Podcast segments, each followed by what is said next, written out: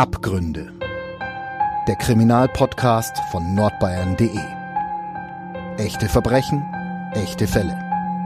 Mit unseren Gerichts- und Polizeireporterinnen und Reportern. und herzlich willkommen zu einer neuen Folge Abgründe, dem True Crime Podcast von nordbayern.de. Mein Name ist Lena Wölki. Bevor wir loslegen, darf ich euch noch einen Partner vorstellen. Diese Folge wird euch nämlich präsentiert von Crime and Investigation Play, dem Streaming-Angebot für 100% True Crime auf Amazon Prime Video Channels und Apple TV. Crime and Investigation Play bietet euch rund um die Uhr ein riesiges Angebot der besten True Crime Dokus und Serien. Ihr könnt es jetzt kostenlos testen auf Amazon Prime Video Channels oder auch auf Apple TV. Heute begrüße ich gleich zwei Gäste, unseren Polizeireporter Alexander Brock und Ulrike Löw, unsere Gerichtsreporterin. Dass wir heute gleich zu dritt sind, liegt an unserem Thema. Wir laden unsere Hörerinnen und Hörer heute zu einer Reise hinter die Kulissen der Strafverfolgung ein. Wir wollen über Ermittlungsmethoden der Polizei sprechen, aber auch darüber, dass die Polizei nicht schalten und walten kann, wie sie will. Denn manchmal überschreitet die Polizei auch Grenzen dessen, was sie darf. Ja, das ist ein richtig ernstes Thema, aber lasst uns trotzdem mit einem Augenzwinkern beginnen. Manchmal hat es die Polizei nämlich auch mit richtig dämlichen Einbrechern oder Räubern zu tun. Die Münchner Polizei zum Beispiel, die ehrt sie sogar mit der goldenen Handschelle. Was das ist? Ja, das ist wie so ein Schmähpreis, so muss man sich das vorstellen, so ähnlich wie der Betonkopf für nicht barrierefreie Bauwerke, der von Behindertenverbänden vergeben wird und die damit verbundene Diskriminierung von behinderten Menschen. Oder nehmen wir mal die verschlossene Auster. Die verschlossene Auster ist von der Journalistenvereinigung Netzwerk Recherche e.V. verliehen und die wird für Auskunftsverweigerer in der Politik und Wirtschaft vergeben. Mit der goldenen Handschelle zeichnet die Polizei in München aber Täter aus, die sich äh, nicht besonders schlau angestellt haben und die Polizei durch das Verhalten der Gesuchten einen geringen Ermittlungsaufwand hatte. Ich habe da eine Kostprobe mal mitgebracht.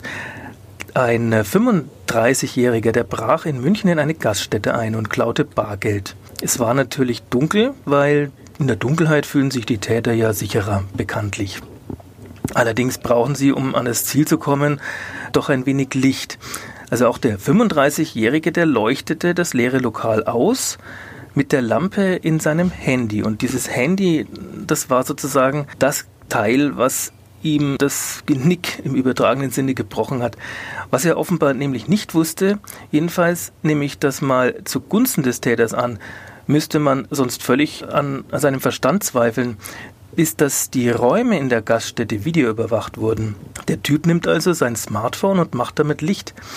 Dabei hält er das Display seines mobilen Telefons in Richtung der Videokamera. Filmmaterial sicherte die Polizei dann später und beim Sichten der Aufnahme glaubten sie da ihren Augen nicht trauen zu können. Auf dem Display, das denke ich mal, das wird so ein Bildschirmschoner gewesen sein, auf dem Display von dem Mann ist ein Mann und eine Frau zu sehen.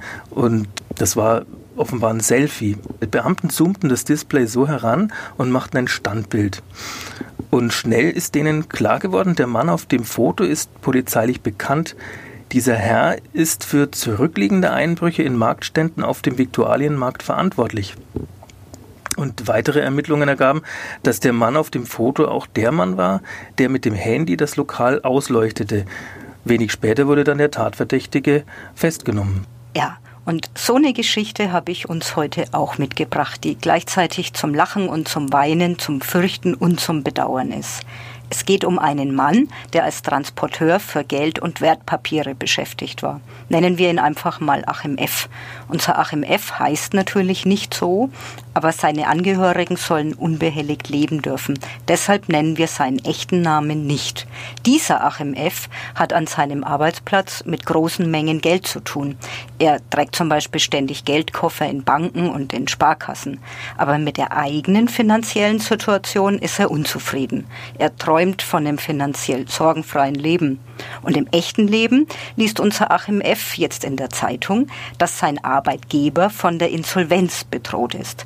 Er fürchtet, arbeitslos zu werden und überlegt sich, wie er selbst auf einer Transporterfahrt Geld entwenden könnte. Und dieses Geld will er dann im Wald vergraben und selbst, dass er ins Gefängnis muss, kalkuliert er jetzt ein.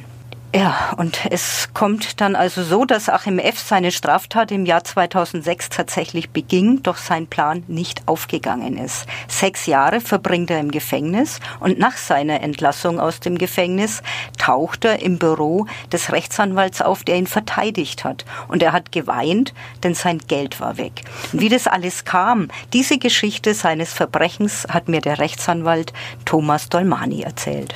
Mein Mandant hat eines Tages völlig überraschend hier in der Kanzlei geklingelt und war da. Äh, und ich habe ihn dann empfangen und er hat geweint und äh, war wahnsinnig verzweifelt. Hintergrund war, dass mein Herr Mandant, der ja wegen der Tat, er war Mitarbeiter einer Sicherheitsfirma, eines Geldtransport, einer Geldtransportfirma, und hatte dort über 600.000 Euro statt von der Sparkasse in den Transportwagen zurückzuführen, mitgenommen in einen bereitstehenden VW Golf, glaube ich, war das damals, ging um die Ecke rum und nicht zurück zu seinem Kollegen und ist auf und davon gefahren mit diesem Geld. Er hat dann, so wie er mir bei seinem Besuch mir erzählte, mir äh, mitgeteilt, dass er das Geld, einen Teil des Geldes äh, vergraben hatte in einem Wald. Den genauen Ort hat er mir nie genannt. Äh, und zu seinem Entsetzen war der Wald nicht mehr da, als er aus dem Gefängnis entlassen wurde. Oh je, das Entsetzen von dem armen Mann kann man sich ja vorstellen, dass er einfach die Stelle nicht mehr findet, an dem er das Geld verbuddelt hat. Hm, ja, im bayerischen Wald kann es ganz schön stürmen. Wenn da einige Bäume umgeknickt sind und später im Wald aufgeräumt wurde, sieht es Jahre danach natürlich ganz anders aus. Aber wir wissen ja auch nicht, ob es im bayerischen Wald war oder irgendwo in einem Wald in Thüringen. Ja, wir wissen nur, dass irgendwo ein Waldstück ziemlich viel wert ist, nämlich abgesehen vom Holz und dem Grundstück um die 700.000 Euro. Achim F. hat in seinem Strafverfahren ja eisern verschwiegen, wo er das Geld verbuddelt hat. Auf den ersten Blick hat unser Achim F. seine Tat übrigens ganz ordentlich geplant. Er wollte keine Waffe benutzen, obwohl er eine Waffe in seinem Dienst hatte. Also die gehört ja zu seiner Ausrüstung. Er hatte sich auch Fluchtmöglichkeiten überlegt, aber nach der Tat ist es drunter und drüber gegangen. Er hat versucht, noch eine Weile der Polizei zu entkommen, in unterschiedlichen Hotels übernachtet, doch am Ende ist er der Polizei buchstäblich vor die Füße gefallen. Offensichtlich äh, war ihm das vielleicht über den Kopf gewachsen. Es waren ursprünglich war auch in der Anklage gestanden, dass er äh, zwei Geldkoffer bei sich gehabt habe mit insgesamt 785.000 Euro. Die hat er wohl aufgeteilt und äh, hat wohl äh, etwas mit, diesem, ein, mit einem Teil dieses Geldes äh, ja gelebt und äh, ja in der Stadt dann plötzlich Geld ausgegeben und man fand ihn dann wohl auch auf äh, wie er mal in einem Hotel eine Minibar leer getrunken habe, da erinnere ich mich noch, er äh, habe ständig nach Alkohol gerochen, haben äh, Zeugen ausgesagt, sein Problem war, dass er immer schon alkoholkrank war und äh, diese äh, Ausfallerscheinungen, die waren dann fortgesetzt. Er hat dann auch äh, einige Reisen unternommen, ist dann äh, von einem Hotel ins andere gezogen, war mehr oder weniger auf der Flucht, war auch in Wien, war in Passau und äh, er hat dann sich auch mit falschen Namen ausgegeben, hat immer sehr viel Wodka gekauft. Äh, das war eine sehr schlimme, ja, wie soll man sagen, Situation für ihn. Offensichtlich auch diese diese Flucht, der soll auch mal einen Kreislaufzusammenbruch gehabt haben, war dann plötzlich in einem Bezirkskrankenhaus gelandet, äh, weil man ihn gefunden hatte, äh, äh, stark betrunken. Und äh, in einem schwarzen Rucksack, was, den er dabei hatte, hatte man damals ca. 25.000 Euro Bargeld gefunden. Offensichtlich war dieser Mann mit der Situation vollkommen überfordert. Es passiert ja sonst nicht so oft, dass die Polizei einen betrunkenen Mann nur noch auf dem Marktplatz zusammensammeln muss und schon recht sicher weiß, wie in diesem Fall, dass er eine Straftat begangen hat. Richtig. Das ist die große Ausnahme, dass Täter durch ihr eigenes Verhalten sozusagen den Ermittlern direkt in die Hände laufen. Aber es kommt vor. Ja, das kann zum einen äh, den Beamten jegliche tiefgreifendere Arbeit ersparen. Es kann aber auch Ausdruck dessen sein, dass Polizisten über Jahre hinweg trotz intensiver Ermittlungsarbeit keinen Erfolg vorweisen können und nur durch einen Zufall, der gar nichts mit den eigentlichen Ermittlungen zu tun hat, die Täter den Sicherheitsbehörden doch noch ins Netz gehen. So war das zum Beispiel, als das NSU-Trio Uwe Mundlos, Uwe Böhnhardt und Beate Zschäpe aufflog die Neonazis ermordeten ja zwischen, wie bekannt, 2000 und 2007 neun Migranten und eine Polizistin. Sie verübten 43 Mordversuche, drei Sprengstoffanschläge und 15 Raubüberfälle. Und bei einem dieser Raubüberfälle, der in Eisenach am 4. November 2011 passierte, machten sie Fehler. Als sich Einsatzkräfte der Polizei nämlich ihrem Wohnmobil näherten in Eisenach, er schoss mundlos seinen Komplizen Böhnhardt, steckte dann das Wohnmobil in Brand und gab sich schließlich selbst die Kugel. Beate Zschäpe parallel zündete im selben Zeitraum die NSU-Wohnung in Zwickau und stellte sich Tage später dann der Polizei in Jena. Warum waren denn die Ermittlungen so lange nicht erfolgreich? Ja, so eine wichtige Erkenntnis im Rückblick ist, die Ermittler haben sich einfach verrannt. Sie gingen mit Blick auf die Opfer ermittlungstaktisch so vor, wie es in den kriminalistischen Handbüchern einfach steht. Also das heißt, erst das Umfeld der Opfer ausleuchten, denn laut Statistik stammen die Täter meist aus dem näheren Bereich der Opfer.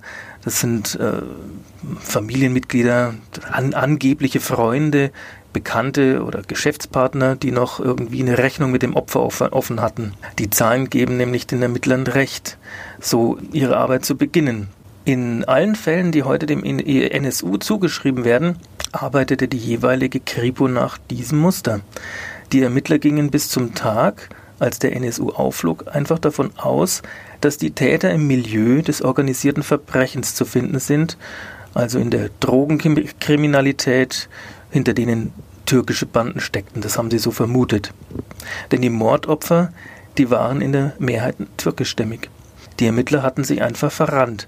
Sie gingen bis zuletzt den falschen Spuren nach. Wenn die Ermittler aber eine heiße Spur haben, die vielleicht sogar die richtige ist, und eine Person ins Visier nehmen, müssen sie nach den Regeln des Rechtsstaats spielen. Ich nenne uns mal ein Beispiel. Wenn ich bei Gericht als Zeuge vorgeladen bin, muss ich bei der Wahrheit bleiben. Der Angeklagte aber darf lügen oder die Aussage ganz verweigern. In diesem Spannungsfeld ist es, gehen jetzt mal vor die Hauptverhandlung ins Ermittlungsverfahren, taktisch betrachtet eben so, dass die Polizei, während sie noch ermittelt, natürlich nicht besonders klug ist, einen, den sie im Visier haben, das auch sofort zu sagen, dass er verdächtigt wird. Dieses Phänomen kennen wir alle aus den Krimis im Fernsehen. Hinter den Kulissen verdächtigt die Polizei den einen oder anderen schon lang. Aber das binden sie ihm natürlich nicht auf die Nase. Warum? Weil der Beschuldigte darüber belehrt werden muss, dass es ihm frei steht, sich zur Sache zu äußern oder eben zu schweigen. Wenn diese Belehrung nicht stattfindet, darf die Aussage später vor Gericht auch nicht verwendet werden. Das heißt, die Ermittler bewegen sich an der Grenze dessen, was ihnen erlaubt ist. Sie hangeln sich an der Grenze zwischen Gespräch und Vernehmung entlang. Polizeibeamte versuchen dies, deshalb die Sympathie von Verdächtigen zu gewinnen. Sie plaudern, sie bieten Zigaretten an oder sie bieten das Du an und versuchen einfach eine vertrauliche Atmosphäre zu erzeugen. Aber wie gesagt, es gibt ja die Strafprozessordnung. Die Aussage bei einer Vernehmung ist im Gerichtssaal ein ganz wichtiges Beweismittel. Polizisten müssen deshalb bei Vernehmungen über Rechte belehren und darüber informieren, dass die Aussage verweigert oder ein Verteidiger geholt werden kann. Das sind sehr, sehr äh, heikle Fragen in der Strafverteidigung und äh, die Strafverteidiger, die äh, haben immer wieder diese Probleme bei Gericht anzusprechen. Wenn Sie so wollen, es geht schon los, wenn jemand auf frischer Tat oder irgendwie festgenommen wird, eine Polizeistreife und er wird begleitet von einem Polizeibeamten oder Polizeibeamtin zum Polizeiwagen, mit dem er dann in die äh, Wache gefahren wird. Da werden sehr häufig schon Gespräche geführt, auch sehr unbewusst. Äh, manche äh, wissen gar nicht, was sie da daherreden. Da gibt es auch in der Regel keinerlei Belehrungen. Sie erzählen irgendwelche Geschichten und siehe da, plötzlich ist der Zeuge, Polizeibeamtin Müller, Huber oder Meyer, in der Akte ist ein Vermerk und die stehen dann später, werden die auch vor Gericht vernommen. Also das sind alles ganz schwierige Problematiken, die äh, mit dem Stichwort Verwertungsverbot hier bei uns seit Jahren diskutiert werden. Die Gerichte aber, so ist das meine, meine Erfahrung, äh, sich davon nicht ableiten lassen, was mal in der Akte ist, ist in der Akte. Sie haben das Recht zu schweigen. Alles, was Sie sagen, kann und wird vor Gericht gegen Sie verwendet werden. Sie haben das Recht, zu jeder Vernehmung einen Verteidiger hinzuzuziehen, wie wir es aus dem Tatort so kennen. Genau. Aber natürlich ist es so, dass aus Sicht der Polizei genau diese Hinweise die Arbeit behindern. Beispiel. Der Straftäter packt aus. Der plaudert, der macht seinem Herzen Luft, erzählt alles, was er getan hat. Wer bitte unterbricht jetzt diesen Redefluss und sagt dem, jetzt, ähm, Herr Verdächtiger, sind's mal still, wollen wir nicht erst einen Anwalt anrufen? Natürlich nicht sondern man hört ihm natürlich zu, aber man müsste eigentlich den Redefluss unterbrechen und aufs Aussageverweigerungsrecht verweisen. Und hinter die Kulissen des Verbrechens zu blicken ist nicht immer leicht. Ich denke da zum Beispiel an eingeschleuste V-Männer ähm, oder Informanten oder verdeckte Ermittler. Während V-Leute oder Informanten eingeschleuste Privatpersonen sind, die für die Polizei oder Nachrichtendienste arbeiten, sind verdeckte Ermittler selbst Polizeibeamte, die in die Szene eintauchen und sich auch als Teil derselben ausgeben. Ich habe ja, wie, wie, du dich erinnerst, äh, vorhin von den NSU-Ermittlungen gesprochen. Auch in diesem Komplex wurden verdeckte Ermittler eingesetzt. Die damals sogenannte Soko Bosporus, wir erinnern uns, hat beispielsweise monatelang in Nürnberg einen Dönerimbiss betrieben. Das muss man sich mal vorstellen. Die bauen da einen Dönerimbiss in der Innenstadt auf und versuchen so an äh, ermittlungstaktisch an Menschen zu kommen, die ihnen äh, in der Ermittlungsarbeit weiterhelfen. Jahre später im äh, NSU-Untersuchungsausschuss kam das dann auch heraus, dass die Beamten die im Imbiss standen und verkauften ihren Lieferanten die Ware absichtlich nicht bezahlten. Also das war so eine Methode, um eben an die Hintermänner ranzukommen, von denen sie vermuten, dass sie in irgendeinem Zusammenhang mit dem NS, mit den NSU-Morden oder damals hat man ja noch nicht von NSU gesprochen, da war ja noch nicht klar, dass es Rechtsradikale waren, die hier mordend durch Deutschland zogen. Und sie hofften, dass bald eben dann auch die Eintreiber kommen, denen sie eben das Geld schulden und diese Eintreiber sie dann auch bedrohten. Die Soko ging nämlich da, damals davon aus, das war so im Jahr 2005, dass ein Inkasso-Team in die Morde an die Migranten verwickelt war. Da bringen sich Polizeibeamte auch in Gefahr. Also wann entscheidet man sich in einer Sonderkommission eigentlich dazu, verdeckte Ermittler einzusetzen? Ja, das ist oft die letzte Methode, verdeckte Ermittler einzusetzen. Das muss man sich so vorstellen, wenn Ermittler oft wirklich gar nicht mehr weiterkommen, die Arbeit stockt, gehen zum Beispiel manche Mordkommissionen auch ins, in die Sendung Aktenzeichen XY, XY, um sozusagen Hilfe aus der Bevölkerung zu bekommen oder die erwarten da äh, Hinweise auch aus der Bevölkerung, um dann in den Ermittlungen weiterzukommen. Und die, die verdeckten Ermittler, das ist, ist auch so eine Methode, um Tätern auf die Spur zu kommen. Sie kommen zumeist dann zum Zug, also die verdeckten Ermittler, wenn die Mordkommission wenig in der Hand hat und entscheidende Schritte vorankommen will. Die verdeckten Ermittler muss man sich aber auch nicht so vorstellen, dass sie stets persönlich in die zu durchleuchtende Szene eintauchen, sich etwa mit den Protagonisten befreunden, dort in dieser Szene oder auch sogar Liebesbeziehungen eingehen. Da habe ich ein Beispiel aus Hamburg. Da war das nämlich so der Fall.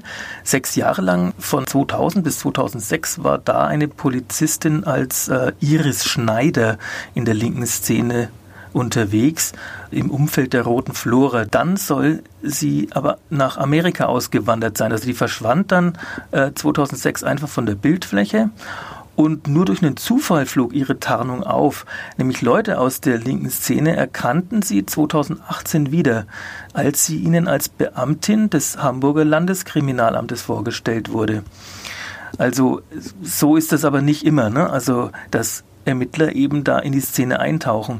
Sie müssen nicht immer ihr Gesicht zeigen, wenn sie im Internet oder im Darknet unterwegs sind.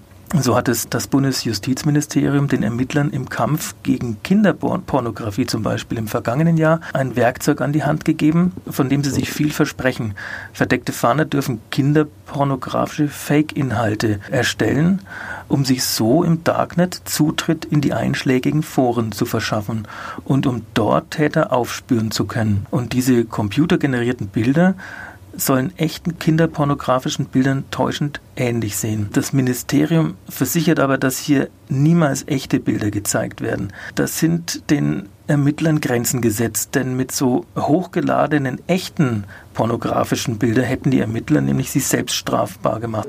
Auch diese Fälle, Frau Löw, haben wir sehr häufig in der Praxis, dass es manchmal, ich sage es jetzt mal ganz salopp, den Ermittlern nicht langt, äh, was man als Fall als solches ermittelt hat. Da werden V-Leute dann dazu angestiftet, größere Geschäfte anzuleiern. Also wenn man vorher in 10 Gramm, 50 Gramm äh, Heroinhandel äh, gesteckt war, möchte man vielleicht eruieren, kann diese beschuldigte Person vielleicht auch dazu gebracht werden, mal eine Lieferung von einem Pfund oder einem Kilo Heroin, was durchaus jetzt in der Praxis sehr häufig vorkommt, zu organisieren. Und da äh, werden diese V-Leute äh, mit ja, hineingezogen, äh, um das, äh, so ein Geschäft äh, vielleicht zu vermitteln. Und das funktioniert auch oft sehr gut. Also äh, das ist etwas, was mich persönlich auch seit Jahren schon stört und was ich auch in meinen Plädoyers häufig äh, vorgetragen habe, ist, dass die Polizei mehr oder weniger Anführungsstrichen anstiftet, äh, um größere Rauschgeschäfte hier äh, vorzunehmen, äh, obwohl man ja durchaus schon äh, den Beschuldigten überführt hat wegen kleineren Mengen. Aber äh, die Beamten wissen halt einfach, dass da mehr dahinter stecken kann. Und siehe da, in der Praxis ist es tatsächlich so, dass dann äh, diese Methode sehr häufig zu Fällen führt, wo die äh, Beschuldigten dann größere Mengen tatsächlich auch organisieren. Erst im Oktober hat der Europäische Gerichtshof für Menschenrechte Deutschland wegen einem Verstoß gegen das Gebot eines fairen Verfahrens verurteilt. Auch hier ging es um Drogengeschäfte und um eine unzulässige Tatprovokation durch V-Leute. Der Hintergrund war, zwei Männer standen vor Gericht wegen Drogendealereien. Die wurden verurteilt, beide etwa fünf Jahre und haben sich aber im Nachgang gegen das Urteil gewehrt mit der Argumentation, sie seien zu der Tat auch provoziert worden von einem V-Mann. Das klingt jetzt kompliziert, also was ist passiert? Es war ein V-Mann, kein verdeckter Ermittler, ein V-Mann, also jemand, der ohnehin im Milieu auch tätig ist eingeschmuggelt worden. Und der sollte im Auftrag der Polizei auskundschaften, was da so passiert. Und dieser Mann hat die beiden Verdächtigen, die immer nur mit Cannabis und Marihuana und allem Möglichen gehandelt hatten, ein bisschen angestachelt und sie provoziert, dass sie härtere Geschäfte machen. Die Verdächtigen haben immer erklärt, sie wollen mit dem Dreckszeug Heroin nichts zu tun haben, allenfalls, wie gesagt, weichere Drogen. Trotzdem hat es die V-Person dann nach eineinhalb Jahren geschafft, dass die beiden Männer, die eben später verurteilt worden sind, in Bremerhaven eine Lieferung von 100 Kilo Kokain in Empfang zu nehmen. Da wurden sie dabei geschnappt, aber eben in einer Tat, die im Umfang viel weiter über das hinausgegangen ist, wozu sie von den Behörden im Vorfeld verdächtigt worden waren. Also dieser Deal wäre ohne den Einsatz der V-Person niemals zustande gekommen. Das hat dann später auch der Europäische Gerichtshof für Menschenrechte festgestellt, dass diese Verurteilung im Wesentlichen auf Beweisen beruht, die eben durch diese unrechtmäßige Tatprovokation überhaupt erlangt worden ist. Bundesrepublik hat damals 16.500 Euro Entschädigung leisten müssen. Also wir Journalisten müssen Polizeiarbeit auch kritisch beleuchten. Das ist unsere Aufgabe. Allerdings Polizei als Schutz der Gesellschaft, wir wollen alle Schuldige hinter Gitter sehen, keine Fehlurteile das ist alles ein bisschen viel verlangt. Ähm, vielleicht sogar die Polizei als Hellseher, wobei äh, die Hellseher Einbrüche voraus, äh, die Einbrüche sozusagen voraussehen. Da fällt mir ein, es gibt ja tatsächlich ähm, bereits elektronische Systeme, nennt sich Pre-Cops zum Beispiel, die basiert auf Algorithmen, Wahrscheinlichkeit von Einbrüchen in bestimmten Wohnviertel vorhersagen. Also so ganz abwegig ist es nicht, aber je technischer und fortschrittlicher solche Methoden werden, mit der mit denen dann Ermittler arbeiten, desto anfälliger wird Ermittlungsarbeit auch für Fehler. Ich denke, wichtig, davon bin ich einfach überzeugt, wichtig ist, den Kopf äh, nicht auszuschalten bei so Ermittlungsarbeit und die Pfade, die die kriminalistische, die kriminalistische Handbücher vorgeben, auch mal zu verlassen denn ich denke, dass nur so man der Wahrheit wirklich näher kommen kann. Ja, herzlichen Dank, Alex. Und auch herzlichen Dank, Uli. Ja, Damit sind gerne. wir am Ende unserer heutigen Folge. Jetzt bedanke ich mich noch fürs Zuhören und freue mich schon auf die nächste Folge, die in zwei Wochen erscheint. Bis dann und gute Zeit. Mehr bei uns im Netz auf nordbayern.de